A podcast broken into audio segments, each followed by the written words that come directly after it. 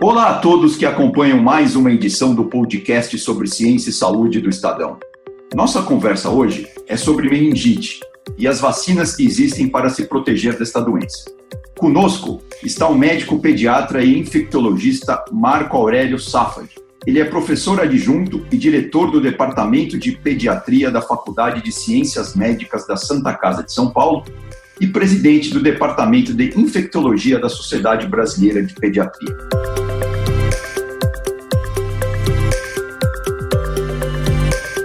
Olá, doutor Marco Aurélio, tudo bem? Olá, Eduardo, é, tudo bem? Um prazer estar aqui com vocês.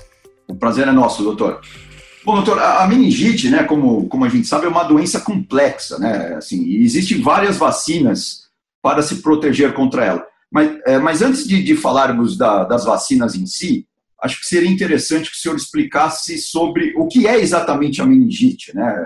E como que, que essa doença pode afetar as pessoas. É, bom, esse é um ponto importante, né? A meningite é uma doença temida, né? Então, a despeito de ser, vamos dizer, a meningite bacteriana, que é uma das formas de meningite, aquelas causadas, as meningites causadas por bactérias, né? Elas, de forma geral, são uh, raras na sua ocorrência, mas a despeito de raras, elas têm uma gravidade muito importante associadas a elas. Então, particularmente a meningite, por exemplo, meningocócica, né? Ela é, ocorre basicamente em indivíduos previamente saudáveis, a maioria dos casos é, vai incidir em pessoas previamente sãs, previamente saudáveis, sem doenças crônicas, tem as maiores taxas de incidência em crianças, particularmente nas crianças pequenas, nos primeiros anos de vida, ela muitas vezes, eh, vamos dizer, o quadro de início de uma meningite, que é basicamente caracterizado por febre, vômitos, irritabilidade, dor de cabeça, eventualmente manchas no corpo, ele tem uma instalação muito abrupta, de forma que uh, aquele indivíduo que desenvolve essa doença, de manhã ele acorda, vamos dizer, com o início dos sintomas e muitas vezes à noite do mesmo dia ele já está internado numa unidade de terapia intensiva. Então, Questão é uma né? doença. Né? É uma exatamente, é uma doença de evolução muito rápida, né? É, e isso caracteriza a dramaticidade associada a ela. Para que você tenha uma ideia, Eduardo, aqui no Brasil, as nossas taxas de letalidade da meningite pelo meningococo, por exemplo, ela se situa em torno de 20%. O que, que significa isso? De cada cinco pessoas que desenvolvem a meningite pelo meningococo, uma delas acaba falecendo. E das que sobrevivem, né, aproximadamente 20% dos sobreviventes acabam sobrevivendo com algum tipo de sequela é, visual, auditiva, cognitiva, neurológica, amputação de membros, enfim, é, é uma doença por todos esses aspectos, né? Muito temida. Bom, mas felizmente existem vacinas contra eh, essa, essa doença, né? E eu gostaria que, que você explicasse, doutor Marco, quais são essas vacinas, né? E, e, e quais tipos de, de, meningite que elas, é, que elas acabam protegendo a pessoa. Bom, então, ah, para que a gente se situe, né, a gente tem vários tipos de meningite bacteriana, que é o Perfeito. foco da nossa conversa hoje. Então, das principais bactérias que causam meningites, felizmente hoje nós temos vacinas para todas essas bactérias. Elas não vão cobrir todos os subtipos dessas bactérias, mas elas contemplam, vamos dizer, na sua composição, a grande maioria dessas meningites bacterianas. Então, eu estou falando do hemófilos influenza tipo B, que já está no nosso calendário do programa de imunizações brasileiro há aproximadamente 20 anos e que praticamente fez, uh, se não desaparecer, mas diminuir substancialmente a ocorrência desse tipo de meningite. Nós temos a vacina contra a doença pneumocócica, então isso inclui a meningite pneumocócica, ela não contempla todos os subtipos de pneumococo, mas ela vai nos proteger uh, da maioria desses pneumococos. E, por último, temos a vacina de meningococo. Né? Uh, o meningococo ele tem vários sorogrupos, esse é o termo que a gente usa para designar os tipos de meningococo que circulam. E hoje a gente tem já disponível no mundo uh, vacinas que contemplam cinco desses principais sorogrupos que vão responder por uh, praticamente todos os casos de meningite meningocócica. Perfeito. E uma delas é a CWY, né? Exato. Então nós temos várias vacinas né, disponíveis, vacinas contra o meningococo C, vacinas contra o meningococo A, é uma vacina que está disponível na África. Temos uma vacina disponível contra o A, o C, o W e o Y, todos esses contemplados na mesma vacina. E aqui vale um comentário importante, Eduardo.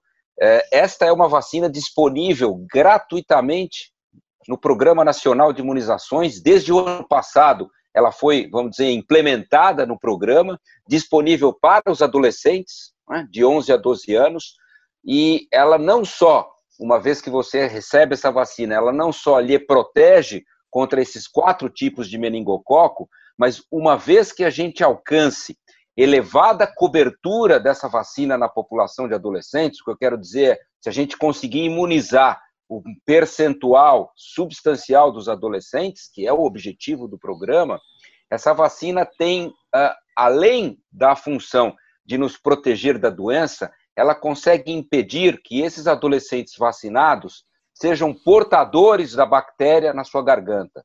Perfeito. E eles, de maneira geral, esses adolescentes, a gente sabe que são os responsáveis por transmitir a bactéria na comunidade.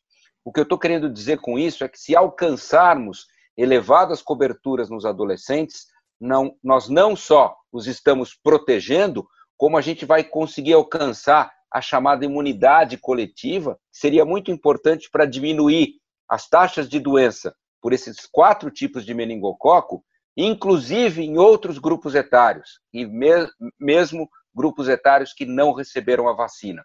Então, do ponto de vista de saúde pública, isso seria fantástico, algo que alguns países eh, já obtiveram, né, porque eles alcançaram essas taxas altas em adolescentes, como o Reino Unido, eh, outros países europeus, Austrália, etc.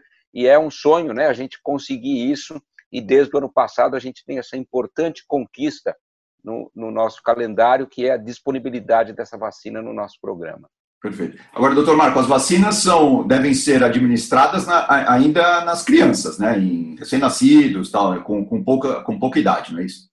Esse é um ótimo ponto, né? Elas são vacinas que estão, na realidade, licenciadas para todos os grupos etários, e importante dizer, a meningite pelo meningococo de fato acomete indivíduos de qualquer idade, entretanto, sabidamente, isto é clássico, né? as maiores taxas de incidência, as maiores taxas de ocorrência da meningite meningocócica se dão nas crianças, particularmente nas crianças pequenas, nos primeiros anos de vida. Dessa forma, né, a estratégia para proteção direta, ela implica em vacinarmos os bebês né, a partir dos dois meses de vida e, além disso, né, esta dose dos adolescentes, que é também muito importante, uma vez que eles caracterizam, vamos dizer, um segundo pico aí, geralmente, de, de ocorrência, e tem esse aspecto que eu citei há pouco, né, é, de propiciar, é, uma vez que você os imuniza em larga escala, propiciar essa imunidade coletiva. Então, as estratégias implicam é, em, idealmente, nós contemplarmos esses dois grupos etários nas imunizações contra o meningococo, os bebês e os adolescentes. Agora, uma dúvida também que muitos pais têm, né, se a vacina é segura ou não. O que você diria para esses pais que sempre têm essa dúvida, doutor? É, eu acho que a gente está até vivendo, né, nesse momento, as pessoas, os leigos estão compreendendo melhor como se dá uh, o licenciamento de uma vacina, e é um processo, uh, vamos dizer, cauteloso, delicado, né, extensivamente avaliado, para que a gente tenha a informação correta em relação a tudo que se pode esperar da vacina, não só do ponto de vista de eficácia, mas também do ponto de vista de segurança.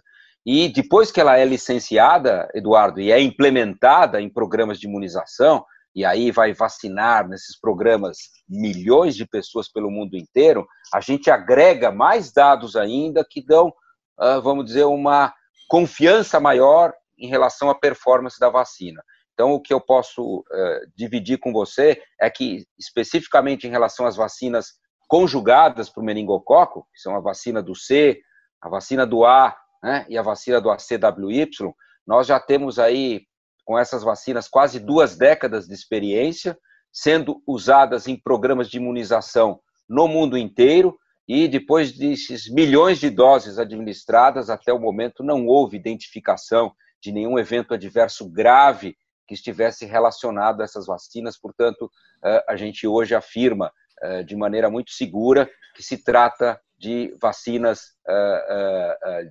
eficazes, né, que previnem doença e vacinas com ótimo perfil de segurança. Tá certo. Agora, doutor, uma última dúvida, né? A gente, obviamente, está falando aqui de meningite, mas existem outras vacinas, existem outras doenças, e nós temos visto no, no Brasil nos últimos anos que a cobertura dessas campanhas de imunização, né, a cobertura das vacinas está caindo. Então, acho que seria interessante aproveitar aqui o nosso tempo, o nosso espaço, para que o senhor alertasse a população da importância de se tomar vacina, né, de se vacinar os filhos, principalmente, mesmo no caso de doenças que já estão relativamente bem controladas, né, que a gente não, não, não vê mais no dia a dia, não, não ouve é, relatos, não ouve casos, mas é importante continuar com essa, com essa vacinação, com essa proteção da sociedade como um todo, não é isso? Perfeito, Eduardo. Acho que esse é um, é um tema importante preocupante e muito atual, né, que é a queda da cobertura da vacinação de uma forma geral.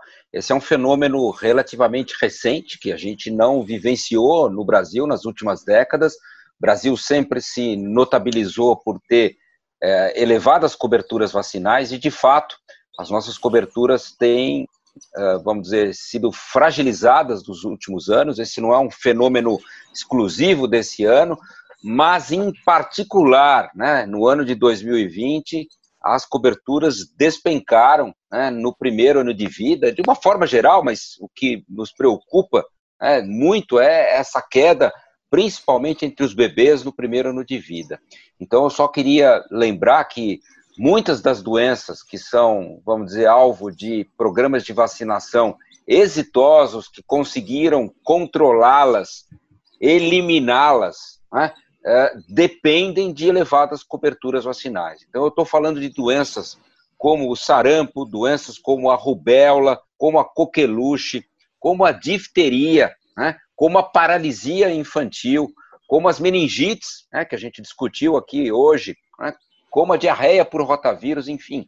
Há uma série de vacinas no primeiro ano de vida que nos previnem de doenças que são de alta morbidade e de alto risco para as crianças. Seguramente, Eduardo, se elas voltarem a circular entre nós, o que inexoravelmente vai acontecer se essas coberturas continuarem fragilizadas, são doenças que têm um impacto muito maior do que a Covid-19 para a população pediátrica. Então, é um momento mais que oportuno de enfatizarmos a importância de resgatar essas coberturas Vacinação é uma atividade essencial, é compreensível que durante a pandemia, né, os pais se sentiram, vamos dizer, com receio de ir aos postos, etc., mas é o momento de retomarmos essas coberturas. Vai haver no mês que vem, agora em outubro, uma campanha de multivacinação que vai ser encabeçada aí pelo Ministério da Saúde. É um momento para a gente aproveitar para resgatar essas coberturas, mas não precisamos esperar até lá. Né? Então, aqueles que estiverem nos escutando e que eventualmente tenham deixado uh, de vacinar seus filhos esse ano, por favor, né, não se esqueçam de fazê-lo o quanto antes, para que a gente não corra o risco de ver a recrudescência dessas temíveis doenças para a população pediátrica de uma forma geral. Muito bem. Bom, doutor Macorelli, eu agradeço demais, então, a atenção conosco mais uma vez. E para vocês que nos acompanham, fica esse alerta importante. Realmente é, é importante vacinar principalmente as crianças no primeiro ano de vida, para que doenças como o sarampo, como a rubéola, não voltem de uma forma assustadora na, na sociedade brasileira. Doutor Marco, muito obrigado mais uma vez. Eu que agradeço a oportunidade de estar com você aqui, Eduardo. Um grande abraço, um grande abraço a todos. E para vocês que acompanharam mais essa edição do podcast sobre ciência e saúde do Estadão, fiquem bem e até uma próxima. Tchau.